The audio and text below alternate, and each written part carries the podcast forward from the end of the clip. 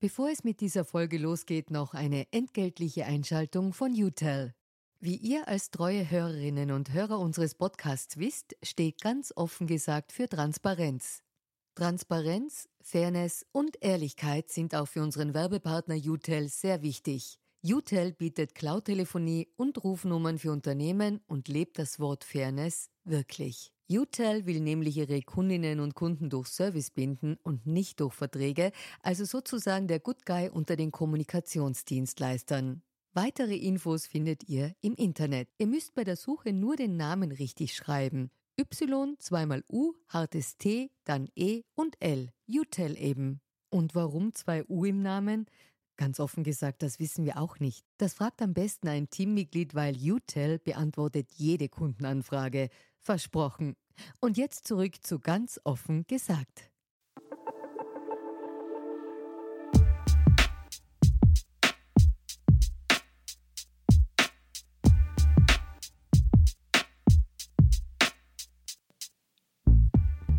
Herzlich willkommen zu einer neuen Folge von Ganz offen gesagt. Mein Name ist Eva Weißenberger und ich habe heute Martin Thür zu Gast, bekannt als Wahlmoderator und Politikinterviewer von ATV. Derzeit arbeitet er bei Addendum. Er ist außerdem Mitveranstalter der Journalismustage. Wir sind beide in Niederösterreich aufgewachsen und reden deshalb heute über die Landtagswahl und das Niederösterreichertum an sich, falls es das überhaupt gibt. Und wir reden natürlich auch über Journalismus und das perfekte TV-Interview. Bevor Martin Tür zu Wort kommt, möchte ich euch aber noch das FIUM ans Herz legen, das Forum Journalismus und Medien Wien. Das FIUM ist eine Weiterbildungseinrichtung für Journalistinnen und Journalisten und solche, die es noch werden wollen.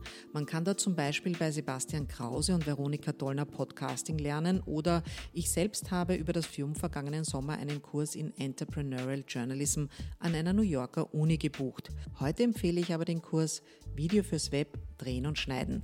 In diesem Workshop lernt ihr die vielfältigen Videoformate fürs Web kennen sowie unterschiedliche Techniken des Storytelling. Danach könnt ihr eure eigenen Webvideos produzieren. Alle Informationen findet ihr unter www.fium-wien.at.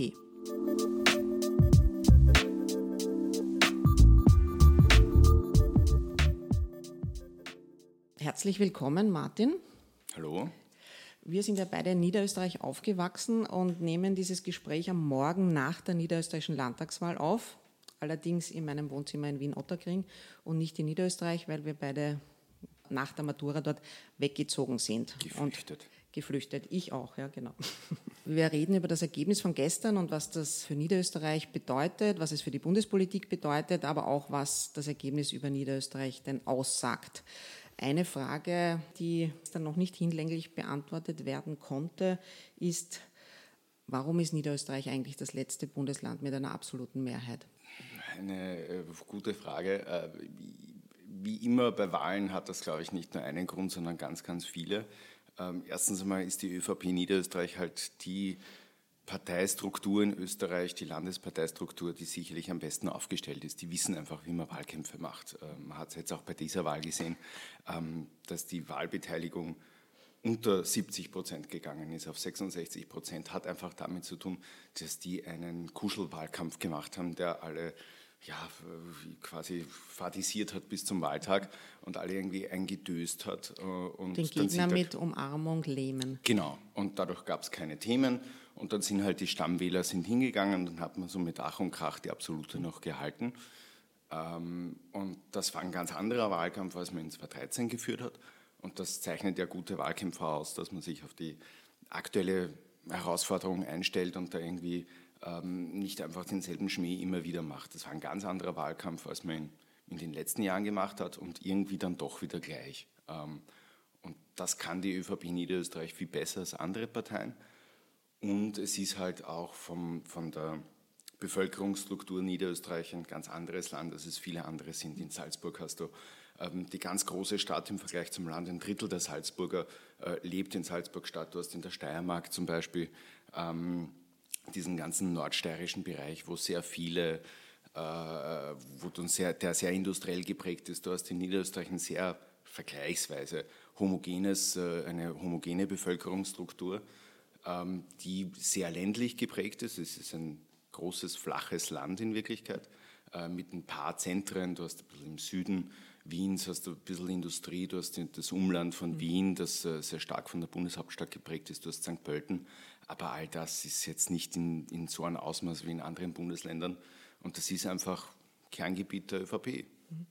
Könnte man auch sagen, die ÖVP Niederösterreich hat so ein dichtmaschiges Machtnetz aufgezogen, das auch vielleicht man dann dort an strukturelle Korruption grenzt oder einfach sich das Land so gut hergerichtet, dass man sich einfach nicht wehren kann als Opposition. Also man denke an die Zweitwohnsitzbesitzer aus Wien, die dann auch immer in Niederösterreich wählen dürfen oder eben nicht, kommt dann ganz auf die Gemeinde an.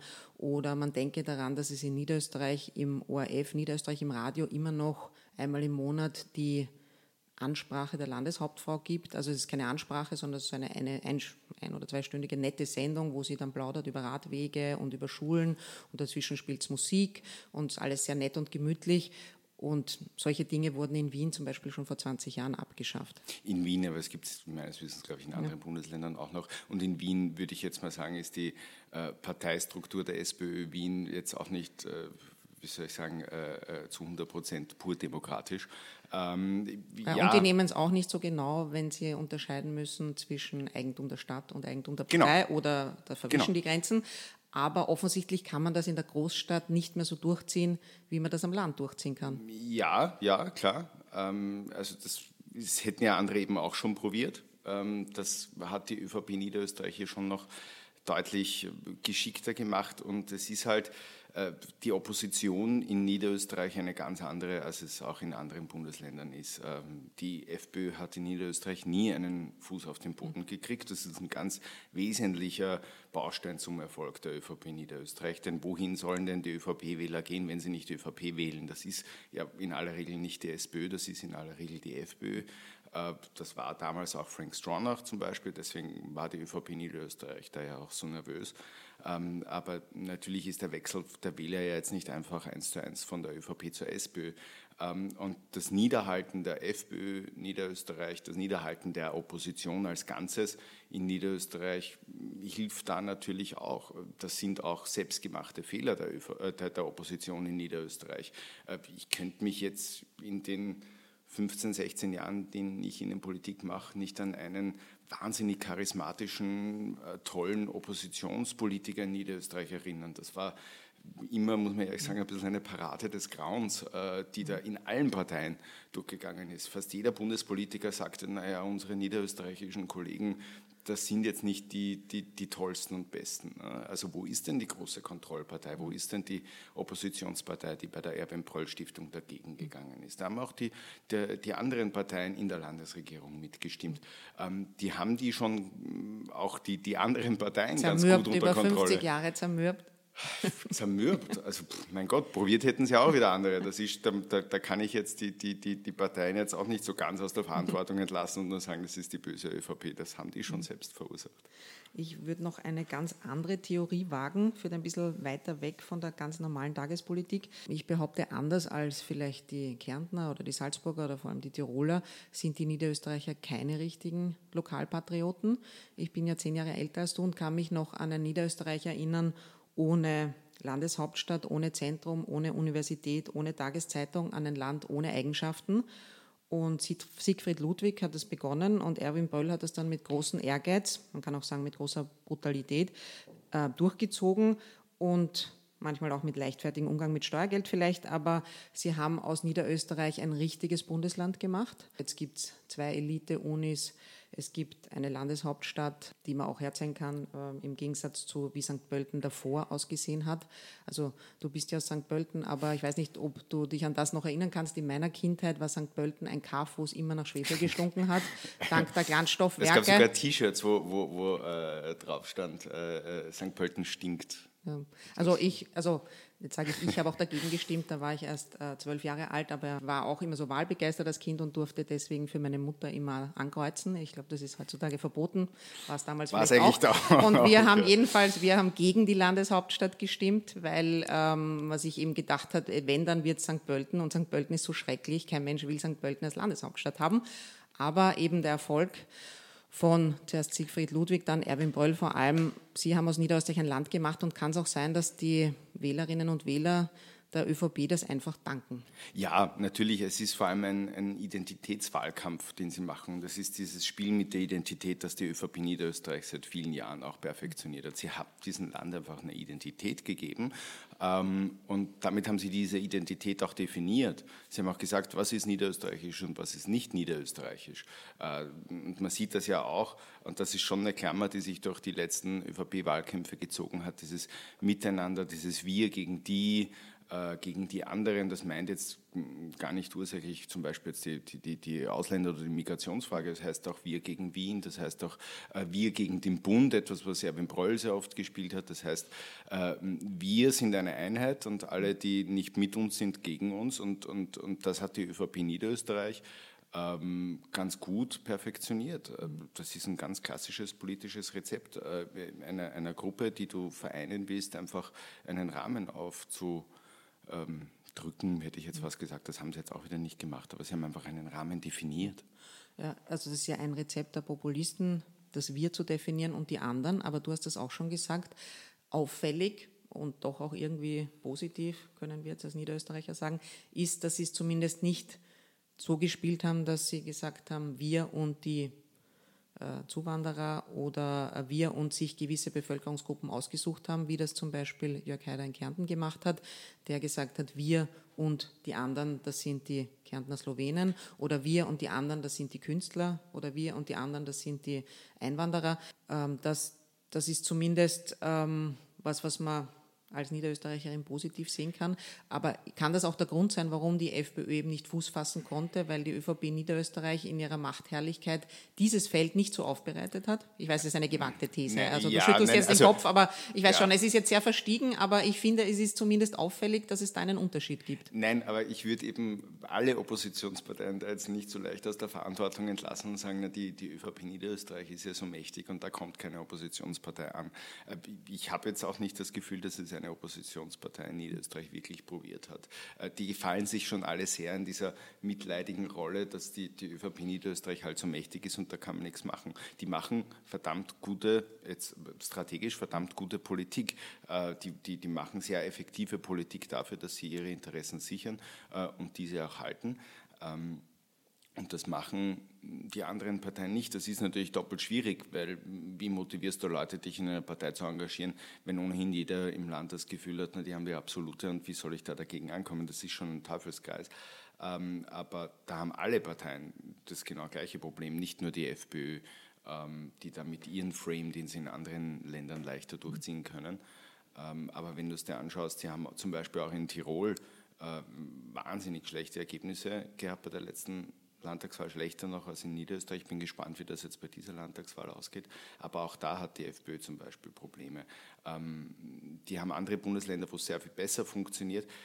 Das hat ein bisschen damit zu tun, wie die Leute vor Ort sind, aber es hat auch ein bisschen damit zu tun, dass die Bevölkerungsstruktur einfach anders ist. Ähm, in Niederösterreich ist offenbar das Thema Zuwanderung und, und das Migrationsthema, von dem die FPÖ halt hauptsächlich lebt, ein weniger drängenderes bei den Leuten, als es in äh, Wien der Fall ist zum Beispiel, äh, wo die, wo die, oder in Kärnten, äh, wo dieses Wir gegen die offenbar besser verfängt. Äh, das hat jetzt gar nicht so sehr nur mit Fakten zu tun und wie viele Zuwanderer sind wo, ähm, aber sehr viel mit, mit der Stimmung im Land, die in Kärnten, wie wir ja wissen, historisch immer schon eine sehr angespannte war mit den Volksgruppen und diese ganzen Geschichten, die es da seit vielen Jahrzehnten gibt äh, und in Wien halt äh, jetzt auch verfängt. Wenn man keine Identität hat, ist es auch nicht so schwer, ähm, sich, also ist es auch nicht Eine so leicht, sich gegen andere zu richten. Aber ja. gut, ja, die, ähm, wir waren jetzt schon bei der FPÖ. Ähm, ja, wie interpretierst du das Ergebnis? Da gab es ja ganz unterschiedliche Interpretationen von, immerhin, die haben sich verdoppelt und das ist schon wahnsinnig viel. Und wie kann das passieren, nachdem ja diese Sache mit dem Spitzenkandidaten Udo Landbauer bekannt geworden ist, dass er stellvertretender Vorsitzender einer Burschenschaft ist, die ein antisemitisches bis Holocaust verherrlichendes Liederbuch hat und danach singt oder auch nicht. Ähm, das ist die eine Meinung. Und die andere Meinung, die zum Beispiel der stellvertretende Chefredakteur des Standard, Rainer Schüller, getwittert hat, dass das Ergebnis eben nicht so toll wäre, weil die FPÖ, die Hälfte der FPÖ-Wähler von der Nationalratswahl vor wenigen Monaten ist zu Hause geblieben und das wäre eben der Udo Landbauer-Effekt, dass die Leute dann zu Hause geblieben sind. Wie interpretierst du das? Es kann ja beides stimmen und irgendwie stimmt ja auch äh, beides. Einerseits ist es natürlich faktisch richtig, die haben ähm, ein ganz äh, heftiges Plus von 6,5 Prozent. Äh, das ist der stärkste Zugewinn jeder Partei bei dieser Wahl. Ähm, da können Sie nicht ganz zu Unrecht sagen, ähm, da haben wir gewonnen. Es ist halt nur die halbe Wahrheit, weil Wahlen sind halt immer auch ein Spiel mit Erwartungen. Und das hat zum Beispiel die ÖVP sehr perfektioniert die, wie ich fand, immer ein bisschen äh, seltsam, aber es hat halt ganz gut funktioniert, gesagt haben, na 45 Prozent ist unser Wahlziel äh, und die Erwartungen ganz, ganz tief angesetzt haben. Und die FPÖ hat das nicht gemacht, die hat die Erwartungen extrem hoch angesetzt und hat gesagt, mindestens eine Verdoppelung. Ähm, und, und wenn man sich die Ergebnisse in den anderen Landtagen anschaut, dann sind die deutlich höher. Ähm, muss halt eben auch sagen, die FPÖ hat in Niederösterreich nie einen Fuß auf den Boden gekriegt. Das war immer ein sehr, sehr schwieriges Land. Ähm, und dazu kommt, äh, wir hatten beim letzten Mal schon eine Evidenz, wie das ausgeht, wenn man einen Kandidaten bei der FPÖ hat, der stark rechts konnotiert ist. Die Barbara Rosenkranz ist 2013 angetreten, war auch nicht gerade bekannt als Linksabweichlerin.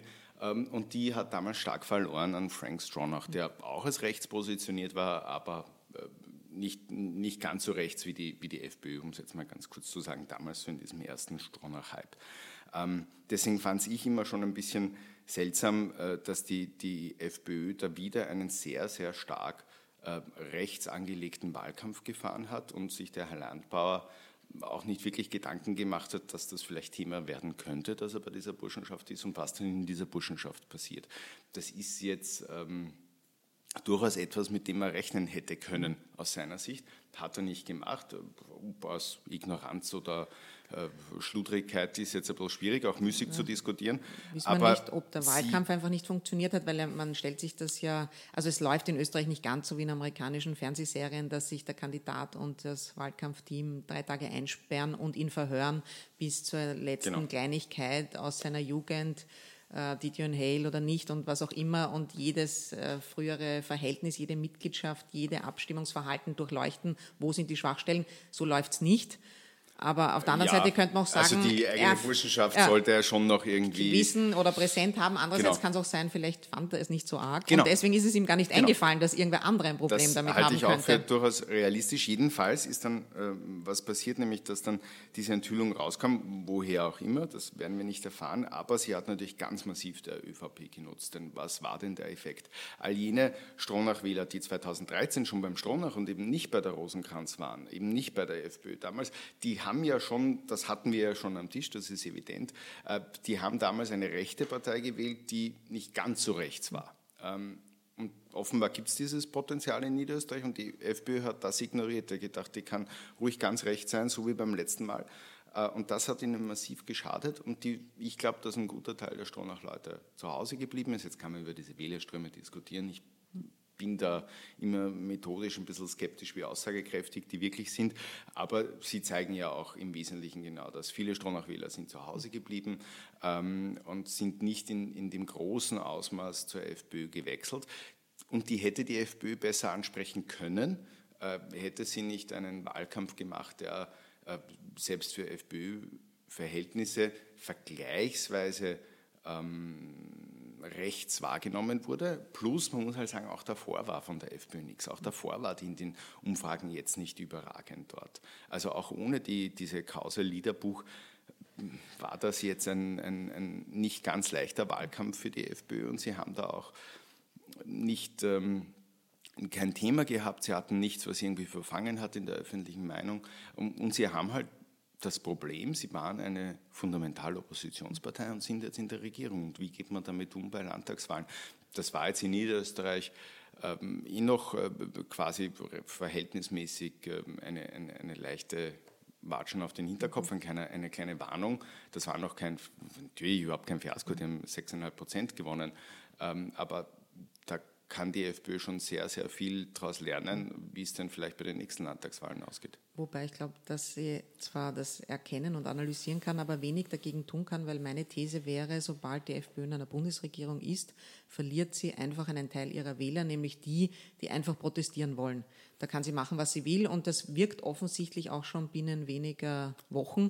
Ich würde auch sagen, so wie, so wie, jeder Juniorpartner. Also wie hat sich denn die ÖVP getan, bevor Sebastian Kurz gekommen ist als Juniorpartner in einer Regierung?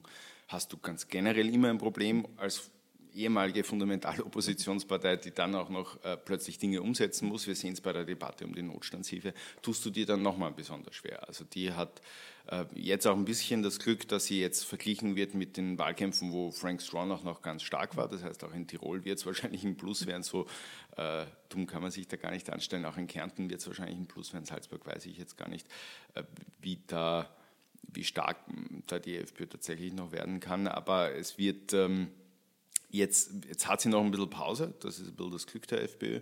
Äh, wirklich spannend wird es bei den Freiheitlichen bei der Europawahl äh, 2019, wo vielleicht Harald Wilimski als momentaner EU-Delegationsleiter antritt. Äh, da wird es dann richtig spannend, äh, weil da ist dann auch die Regierung schon, schon wirklich lange im Amt. Momentan hast du ja noch recht wenig Effekt dieser Regierungsbeteiligung. Da kann man das dann auch wirklich beurteilen und da muss man dann schauen, äh, schafft es diese Partei, die früher gegen vieles war, was die Regierung gemacht hat, wenn sie jetzt in der Regierung ist, auch ihre Wähler zu behalten. Ein Aspekt, den wir jetzt noch nicht erwähnt haben, weil du hast ja gesagt, die FPÖ hat jetzt die zwei beiden letzten Landtagswahlkämpfe äh, sehr rechts geführt, sich sehr rechts positioniert und das war eben keine gute Wahl. Andererseits muss man sagen, die ÖVP Niederösterreich kopiert ja das alte CSU-Modell und lässt rechts von sich sowieso keinen Platz. Das heißt, wenn sich die FPÖ nicht ganz so rechts äh, positioniert hätte, dann wäre sie ja dann trotzdem wieder nur die schwächere ÖVP-Kopie. Also es gibt eigentlich keine gute strategische Position für eine FPÖ in, in Niederösterreich und Johanna Mikl-Leitner war ja zuvor auch Innenministerin, das heißt, sie kann kann ganz leicht auf diesem Klavier spielen. Ähm, hat sie rechts von mir ist hat kein sie, Platz. Hat sie, aber nicht. hat sie nicht im Wahlkampf, aber das braucht sie vielleicht auch gar nicht, weil sie sowieso schon so positioniert ist. Sie hat, sie, sie hat ihre, ihre öffentliche Persönlichkeit ergänzt um die Landesmutter und hat das auch sehr, sehr gut gemacht. Also es dürfte ihr zu liegen. Ja, ähm, trotzdem äh, muss man halt sagen, dass die FPÖ, ähm, sie hatte einfach kein Thema.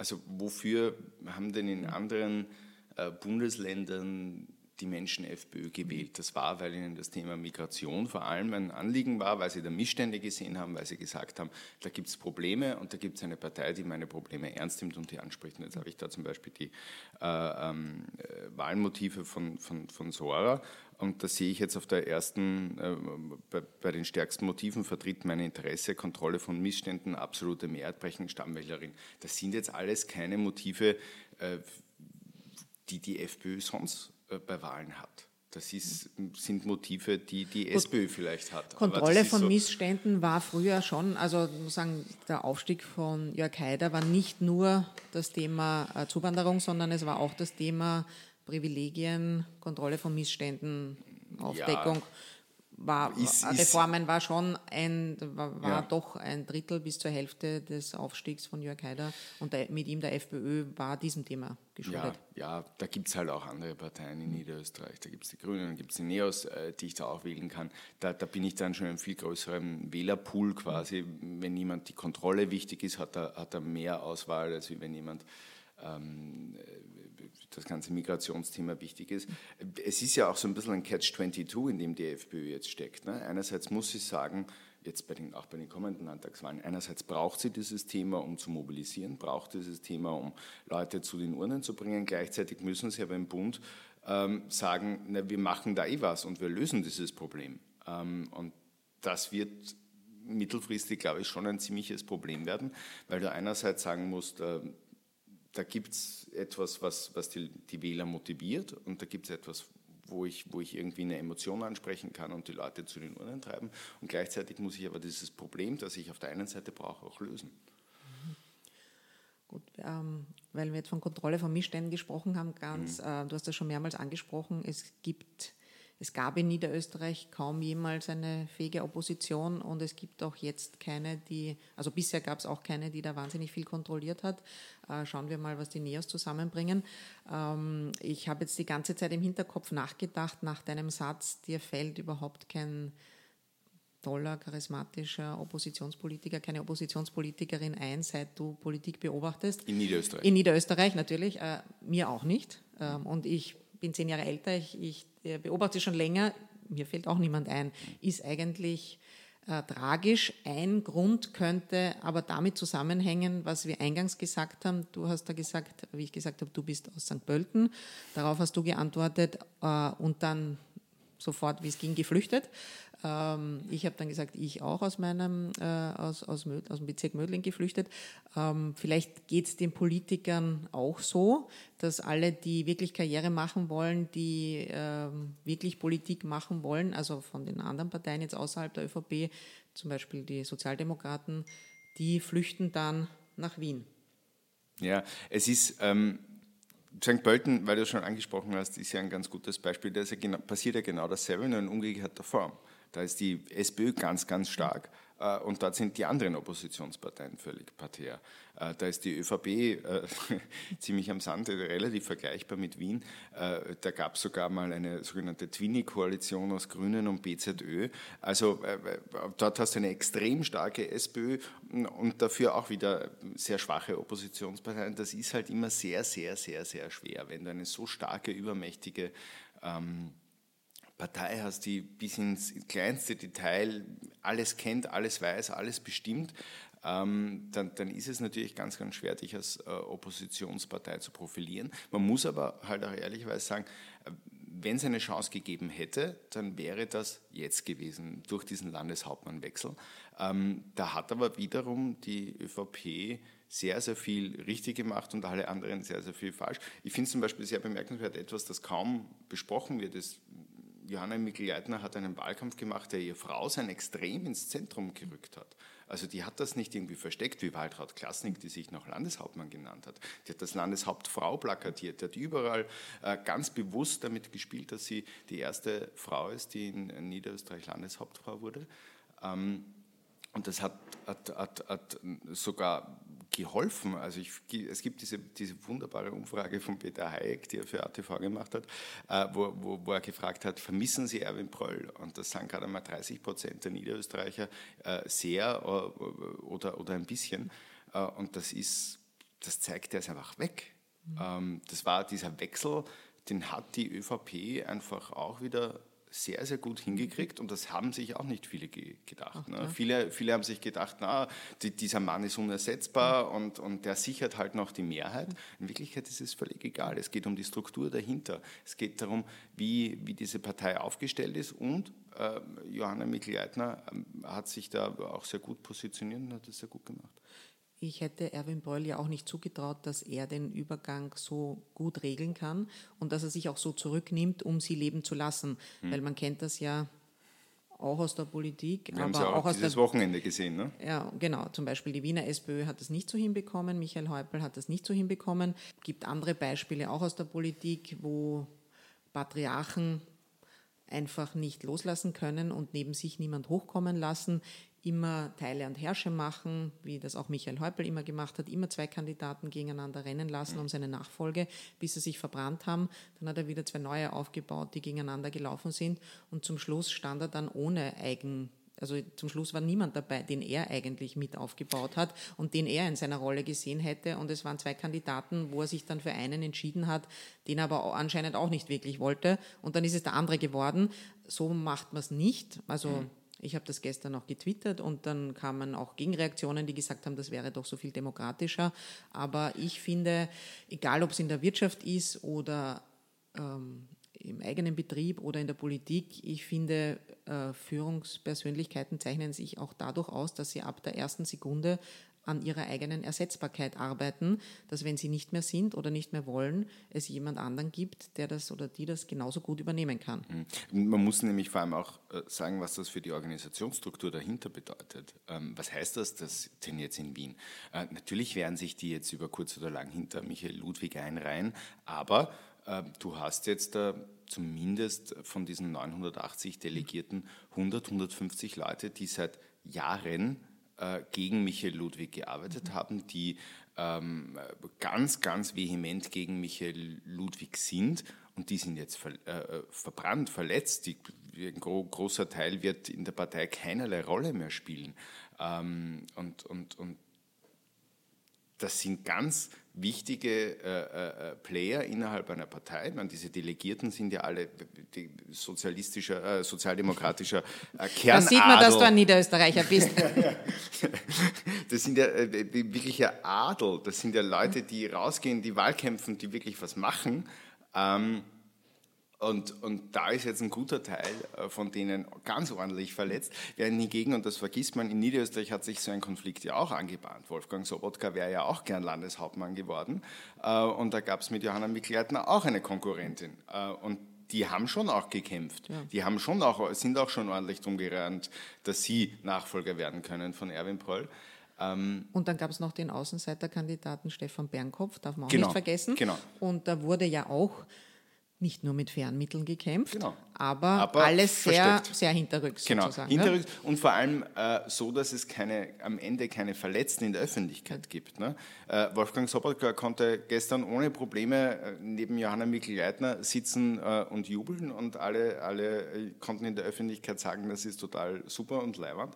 Äh, und jetzt wird vielleicht Andreas Schieder noch irgendwie in das Stadtregierungskabinett von, von Michael Ludwig wechseln können. Aber da gibt es ganz, ganz viele Menschen rundherum, wo jeder in der Partei weiß, da wird es jetzt ganz eng. Mhm. Und das ist mir auch ein bisschen untergegangen. Da geht es nicht nur um die zwei da oben, da geht es um zwei Teams, die gegeneinander gekämpft haben. Und da hat ein Team jetzt verloren.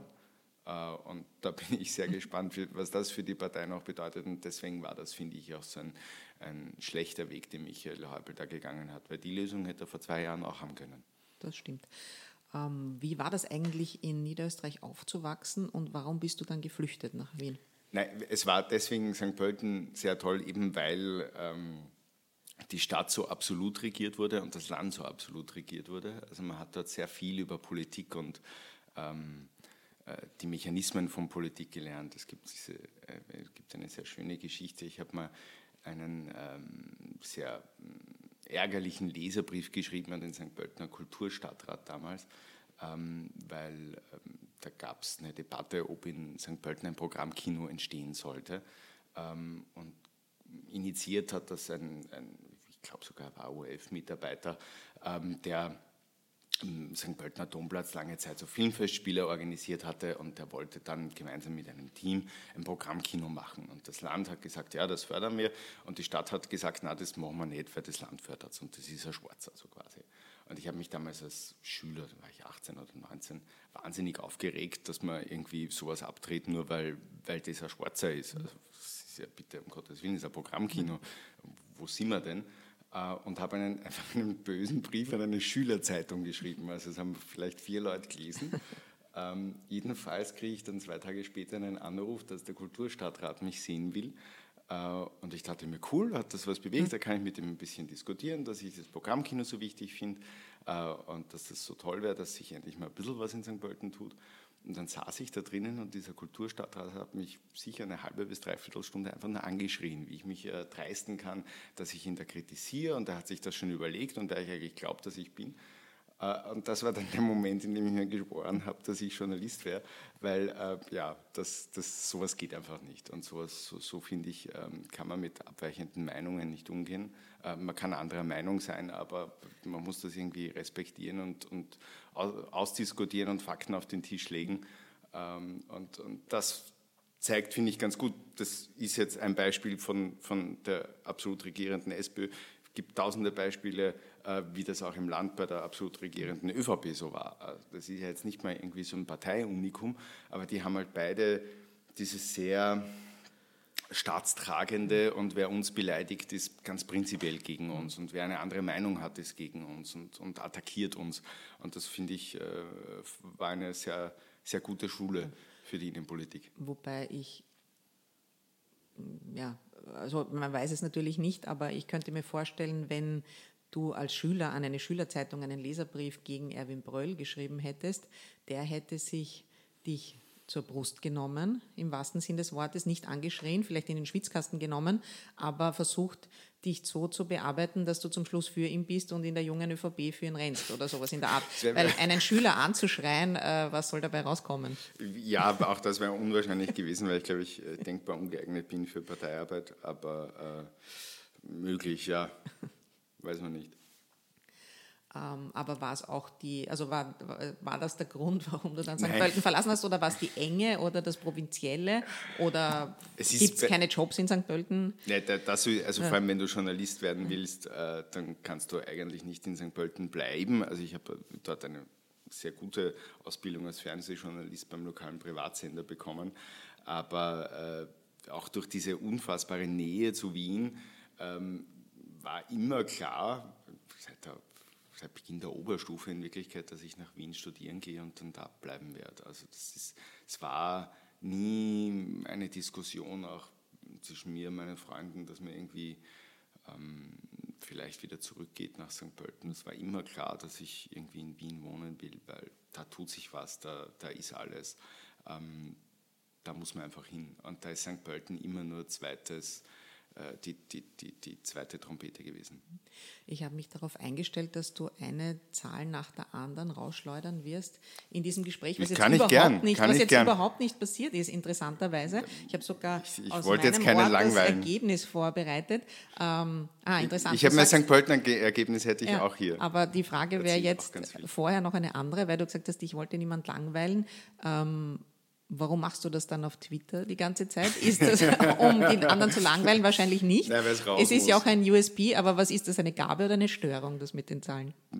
Muss da unbedingt ein Unterschied sein? Es ist wahrscheinlich beides. Nein, es, es hat begonnen ähm, mit, den, mit den Wahlsendungen bei ATV, äh, wo wir dann halt irgendwie langsam begonnen haben, irgendwie mehr zu machen.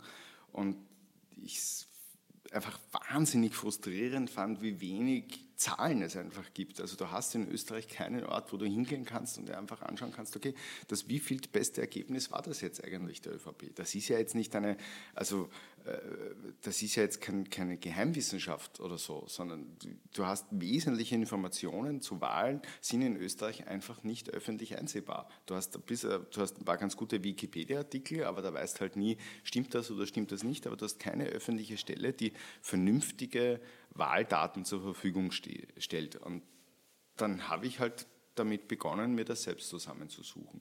Und das ist dann tatsächlich spannender ähm, und, und, und aussagekräftiger, als man das auf den ersten Blick vermuten würde, ähm, weil sich Wahlverhalten und Wählereinstellungen gar nicht so rasch ändern. Ähm, das ist eine ganz langfristige, ganz ähm, langsame Entwicklung mit so Ausreißern und mal äh, hin und wieder tut sich da ein bisschen was, aber im, im Großen und Ganzen sind Wähler doch ziemlich einschätzbar im weitesten Sinne. Ähm, und da gibt es dann so langfristige Entwicklungen, ähm, die, die, die man dann aus diesen Zahlen schon rauslesen kann. Und ähm, das finde ich dann einfach ganz spannend. Also es ist, es wird ja auch so viel wahnsinnig viel Schindluder getrieben mit Zahlen. Also ich finde zum Beispiel den Vergleich mit der Nationalratswahl 2017 im Vergleich zur Landtagswahl jetzt 2018 ein bisschen unfair. Ähm, da wird jetzt dann rauskonstruiert, na, schaut, wie viel da die FPÖ verloren hat. Ne?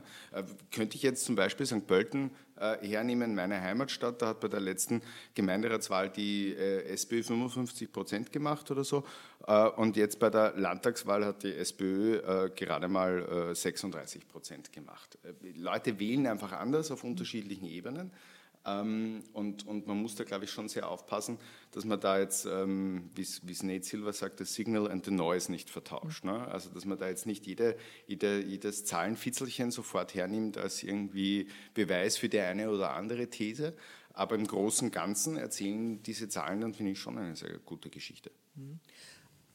Ich finde es interessant, du arbeitest ja jetzt auch bei Addendum, das als Gründungszweck hat, mehr Fakten in den Politikjournalismus zu bringen, ähm, faktenbasiert zu arbeiten, keine Meinung zu verbreiten, sondern sich eben an Zahlen, Daten und Fakten zu orientieren.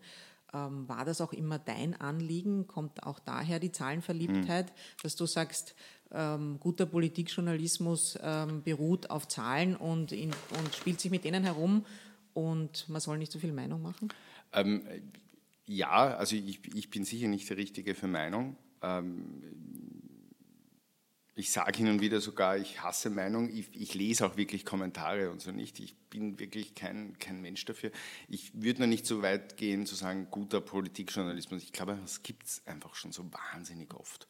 Ich glaube, es ist, ähm, wenn ich mir den, den, den Politikjournalismus anschaue in Österreich, dann gibt es sehr, sehr viel Meinung und sehr, sehr viel eben, ich nehme mir eine Zahl und beweise damit das, was ich eigentlich eh immer geglaubt habe. Und es gibt, finde ich, noch immer zu wenige, ähm, die sich die Zeit nehmen und, und, und einfach mal in aller Ruhe sich die, die Fakten anschauen und die berichten. Ähm, das ist jetzt kein, äh, wie soll ich sagen, ähm, ich finde schon auch, dass guter Politikjournalismus Meinung äh, äh, haben sollte und, und ich finde, gute Kommentare sind schon sehr lesenswert. Ähm, aber das gibt es einfach schon und dazu braucht es mich jetzt nicht auch noch. Also ich könnte der viertbeste äh, Kommentarschreiber werden oder ich kann mich bemühen, äh, einer der besten Zahlenglauber zu werden. Und äh, so bin ich immer an meine Dinge rangegangen. Das war ja auch bei äh, der Frage, was macht ATV äh, nach dem Ende von einem Punkt so, dass ich immer der Meinung war, wozu braucht Österreich jetzt noch ein viertes Talkformat, wo vier Leute im Kreis stehen? Na, machen wir doch was anderes. Mhm. Ich glaube, ähm, diese, diese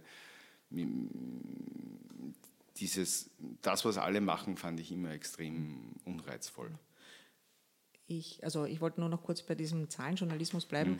Ähm, ich finde auch natürlich Get Your Facts Straight, das ist völlig klar, das ist die Basis, aber ich finde, nur die Basis allein bringt halt auch nichts, sondern äh, man muss dann anhand von Zahlen Zusammenhänge erklären. Wenn ja. man das macht, dann ja. finde ich es gut, einfach zu sagen, welcher, wer war der Landesrat in der österreichischen Geschichte mit der kürzesten ähm, Amtsdauer oder wer war der mit der längsten Amtsdauer, bringt mir keinen neuen Erkenntnisgewinn, ja. weil ich möchte wissen, wie haben sie sich so lange gehalten und was haben sie da bewirkt in dieser Zeit und was haben sie umgesetzt ja, und nicht ähm, reine Zahlen. Also klar, klar. Ähm, sehr oft wissen wir es halt nicht. Ne? Also sehr oft wissen wir äh, ganz, ganz viele Zahlen, die uns vielleicht eine Geschichte erzählen, wissen wir gar nicht, weil, weil viele sagen, naja, weiß ja nicht, was man das dazu hat. Und weil sich viele gar nicht die Mühe machen, überhaupt mal hinzuschauen und sich diese Zahlen zusammen zu glauben. Und deswegen mache ich das, weil ich es irgendwie lustig finde.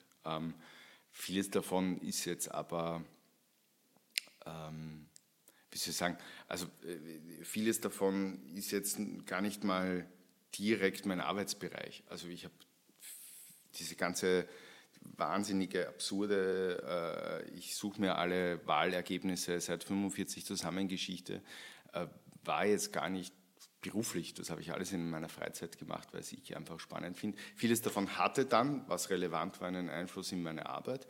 Ähm, aber zuallererst wollte ich es einfach mal haben und ich wollte es einfach mal wissen, was ist da jetzt eigentlich. Und erst wenn ich es weiß, kann ich dann daraus die Schlüsse ziehen. Du hast jetzt ähm, deine ehemalige Sendung auf ATV, mhm. Klartext, erwähnt. Vermisst du sie? Äh, nein. Also das war und das war, war lustig und spaßig und das war klar, dass es irgendwann auch ein Ende hat. Ich mhm. fand es eher, ich kann mich erinnern, dass ich äh, öfter mal, wir hatten immer zum Staffelbeginn, hat sich das Team irgendwo getroffen und wir waren irgendwo grillen. Äh, ich kann mich immer erinnern, dass ich es immer ganz bemerkenswert fand, dass wir uns so lange gehalten haben. Ähm, Nein, das war immer klar, dass das äh, irgendwann auch ein Ablaufdatum hat. Das Und ist so im Privatfernsehen. Oder planst du was anderes, wo du wieder auch vor der Kamera stehst? Vermisst du das Moderieren, das angeschaut werden? Das Moderieren das gar nicht. Ich fand, ich fand nie, ich, ich, ich tue mir immer noch ein bisschen schwer mit dem Begriff Moderator, ähm, weil das, also ich, da gibt es Leute, die das besser können. Ganz banal gesagt, äh, äh, Texte aufsagen. Das klingt so despektierlich, das ist harte Arbeit, die man viel trainieren, viel üben muss. Äh, das können andere besser. Ähm, was ich schon ganz, ganz witzig fand, war, das äh, waren die Gespräche mit Politikern. Die habe ich jetzt auch ein bisschen ähm, äh, bei den Reportagen, die ich mache. Aber vielleicht bald dann soll noch was Lustiges sein. Mhm.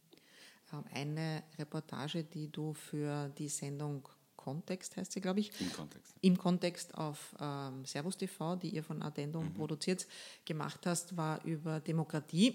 Mhm. Ähm, kann man die noch irgendwo ansehen? Ja, ja, die ist äh, auf der Addendum-Seite. Okay, weil die, also kann ich nur empfehlen. Schaut es euch an. Äh, hat gute Momente, finde ich, nämlich ähm, eben das Interview mit der Sophie Kammersin, die erzählt, wie es ihr ging als Quereinsteigerin und dann als Ministerin. Ähm, es gibt aber auch sehr gute Momente mit dem ehemaligen äh, steirischen Landeshauptmann Franz Wobes. Ähm, das ist sehr interessant. Was ich nicht in Erinnerung habe, interessanterweise jetzt, wo ich so drüber rede, fällt mir ein, was war eigentlich die Grundaussage dieser Reportage? Also was, äh, was war dein Schluss daraus? Wie kann man demokratische Qualität verbessern? Naja, die, die Geschichte war ja, wie, wie passiert Regierungsbildung? Ähm, weil das war ja knapp nach der Nationalratswahl. Also wie werden Koalitionen gebildet und wie viel was können dann einzelne Minister tatsächlich umsetzen.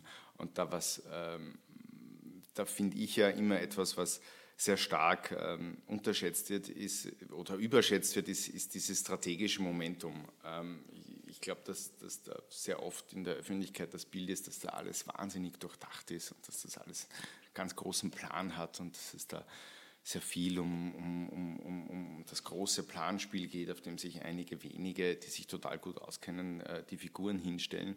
Und in Wirklichkeit passiert sehr, sehr viel im Gehen, mal schnell nebenbei, äh, wahnsinnig unüberlegt, weil halt jemand gerade mal im Fernsehen ist.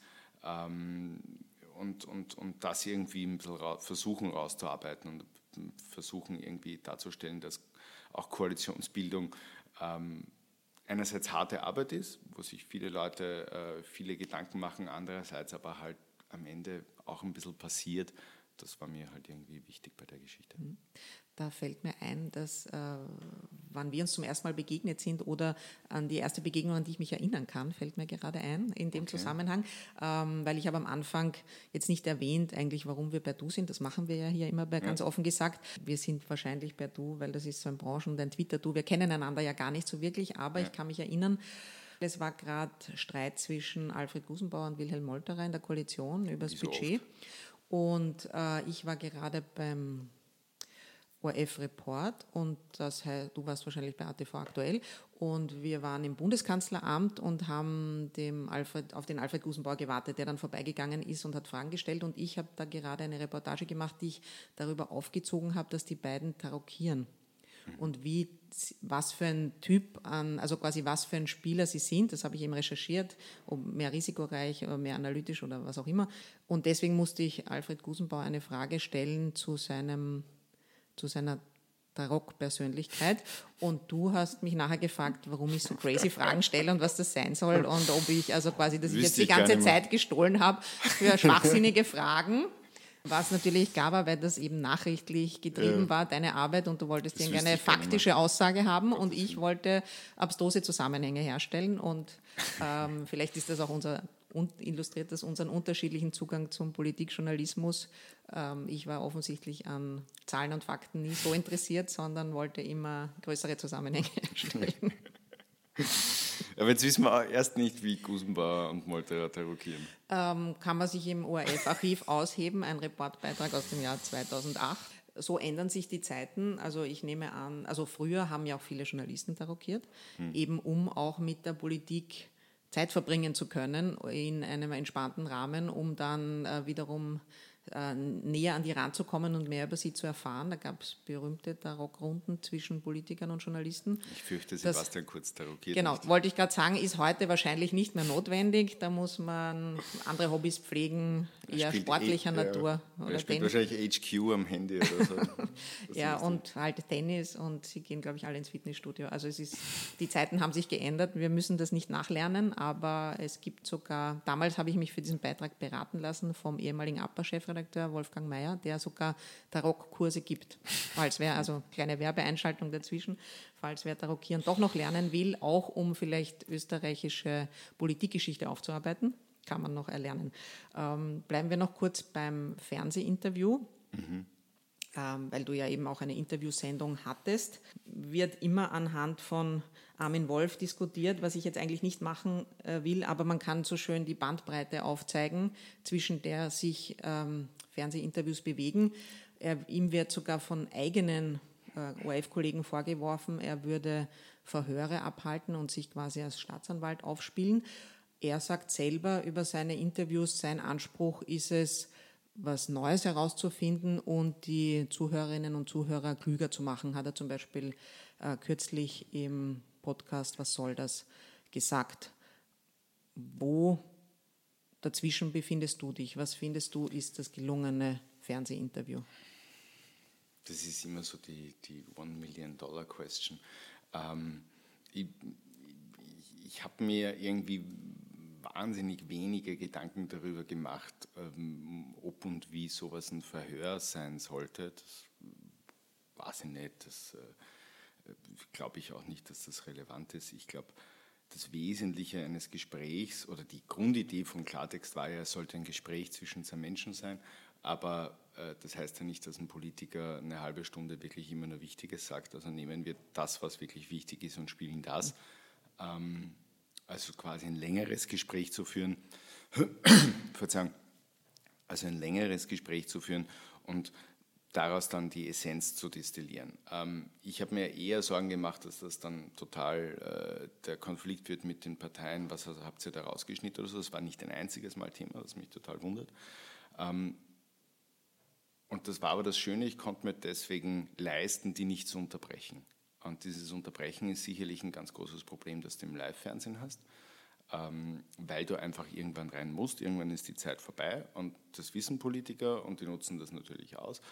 Ähm, das musste ich nicht ähm, und ich finde schon, dass es auch, dass auch der Interviewer die Pflicht hat, seinem Interviewpartner zuzuhören. das ist schon auch ein ganz wichtiges Element dass, es halt, dass man auf das, was jemand sagt, auch eingeht, ähm, aber die jetzt nicht rauslässt mit irgendwelchen Sagern oder billigen PR-Schmähs oder womit Politiker dann halt auch immer kommen. Ähm, das ist eine ganz große, ganz großer Zwist, den, jeder Interview, den du bei jedem Interview hast. Ich würde jetzt aber nicht sagen, dass ich da mm, groß eine Strategie hatte. Es war eher so, lass sie ausreden, ähm, lass sie ihre Geschichte erzählen aber lass sie auch nicht mit jedem Blödsinn durchkommen. Mhm. Das war so die, die, die, die zwei großen Leitlinien, die ich irgendwie versucht habe durchzuhalten. Für Zweiteres musst du halt wissen, was sie normalerweise immer sagen, denn in aller Regel sagen dir Politiker immer dasselbe. Ja, sie sagen dir auf eine Antwort, äh, auf viele Fragen meist dieselbe Antwort äh, nämlich zu diesem Thema, die Sie halt vorbereitet haben. Das ist ja auch völlig in Ordnung. Das ist ja jetzt auch gar nichts Schlimmes. Ist auch handwerklich so. Genau. Äh, also wird Ihnen beigebracht, stay on the message, genau. ist ganz wichtig. Völlig richtig. Sonst macht man was falsch. Also wenn jemand immer was anderes antwortet, so wie Alexander von der Bellen, dann verzweifeln alle seine Berater, weil es eigentlich nicht dem politischen Handwerk entspricht. Genau. Das Schöne ist aber, wenn man, wenn man sich dann ein bisschen durch die Vita eines Politikers äh, sucht und wenn man sich dann ein bisschen anschaut, was hat er denn gemacht, was hat er denn gesagt, dann findest du ganz oft bei sehr prominenten Themen äh, der Gegenwart äh, Aussagen dieses Politikers in der Vergangenheit bei allen Parteien, bei allen Politikern, die dem oft zu 180 Grad widersprechen, weil vieles von dem, was Politiker sagen, ähm, die haben schon eine Ideologie und die wollen schon in eine Richtung und das ist auch gut. Aber natürlich in der Gegenwart ändern sich Dinge. Und dann wird es, finde ich, schon spannend herauszuarbeiten, warum haben sich diese Dinge geändert. Also gar nicht so sehr, um den Politiker dann irgendwie auflaufen zu lassen, sagen, hahaha, vor drei Jahren haben sie das, äh, dieses oder jenes gesagt, aber sondern um, um vielmehr die Frage äh, zu herauszuarbeiten, okay, warum haben sie das damals so gesagt und warum sagen sie es jetzt anders? Und das ist dann das, wo, wo wirklich Politik passiert und wo wirklich äh, ähm, diese Entscheidungen dann, glaube ich, sichtbar werden ähm, warum Politiker dieses oder jenes jetzt fordern. Aber das Real des Live-Fernsehens ist nicht das, was dich getrieben hat. Nein, nein. Ich finde, ich liebe Live-Fernsehen, ich liebe Wahltage, ich finde das ganz, ganz großartig. Ich habe wahnsinnig viel Spaß dabei gehabt. Ich glaube nur, dass das Live, äh, die Live-Situation ähm, und das, das tiefe Gespräch halt einen gewissen Konflikt haben. Und ähm, dass das halt einfach auch schon gibt. Ne? Also live tendiert halt sehr schnell dazu, äh, wirklich spannend zu sein, wenn es eine Diskussion ist zwischen mehreren äh, Menschen und wenn es da wirklich äh, blitzt und funkt. Das muss jetzt, kann ein Journalistenpolitiker sein, das kann aber auch äh, zwei Politiker sein, die miteinander streiten. Wenn du aber ein Gespräch willst, wenn du aber da irgendwie rein willst, dann schadet die Live-Atmosphäre fast ein bisschen. Das war der Grundgedanke von Klartext. Das war jetzt aber, äh, das war mehr ein, äh, wie soll ich sagen, ein organisatorischer Gedanke äh, und Frame für dieses Format. Live-Fernsehen an sich ist schon extrem lustig. Dieses Gespräch war jetzt auch aufgezeichnet. Wir machen nicht Live-Radio, das ist das Podcast ist das Gegenteil davon. Unser Anspruch wäre es ja, dass wir Gespräche führen, die über den Tag hinaus interessant sind und nicht nur im Hier und Jetzt, wobei da ähm, ja, für euch ist ja trotzdem jetzt. Gut. Das heißt, also, in, ja. in, zehn Jahren wird mich dann irgendwer damit konfrontieren. Genau, in zehn Jahren werde ich hoffentlich, und, ja. hoffentlich ein junger Journalist damit konfrontieren, dass du gesagt hast, ja, ähm, es geht ja nur, nein, es geht ja nur um die Sache und um die Fakten genau. und wird dann sagen, du alter. Ich schreibe jetzt nur Meinungen und Kommentare. alter Sack mit, deinen, genau. mit deiner Meinung. Und außerdem, du eitler Typ, Eitler mit der, der genau. immer nur im Fernsehen sein will. Ähm, also nein, wir gehen nicht davon aus, dass du dich so Hoffentlich. Na, hoffentlich gibt es junge Journalisten, die das dann hervorkramen. Genau, und hoffentlich wirst du sie nicht anschreien. Ähm, ja, wir haben ja das Konzept einfach, wir versuchen ein gutes Gespräch zu führen. Ich hoffe, das ist auch in diesem Fall halbwegs gelungen. Vielen Dank fürs Kommen und Danke für die Einladung. den anderen vielen Dank fürs Zuhören.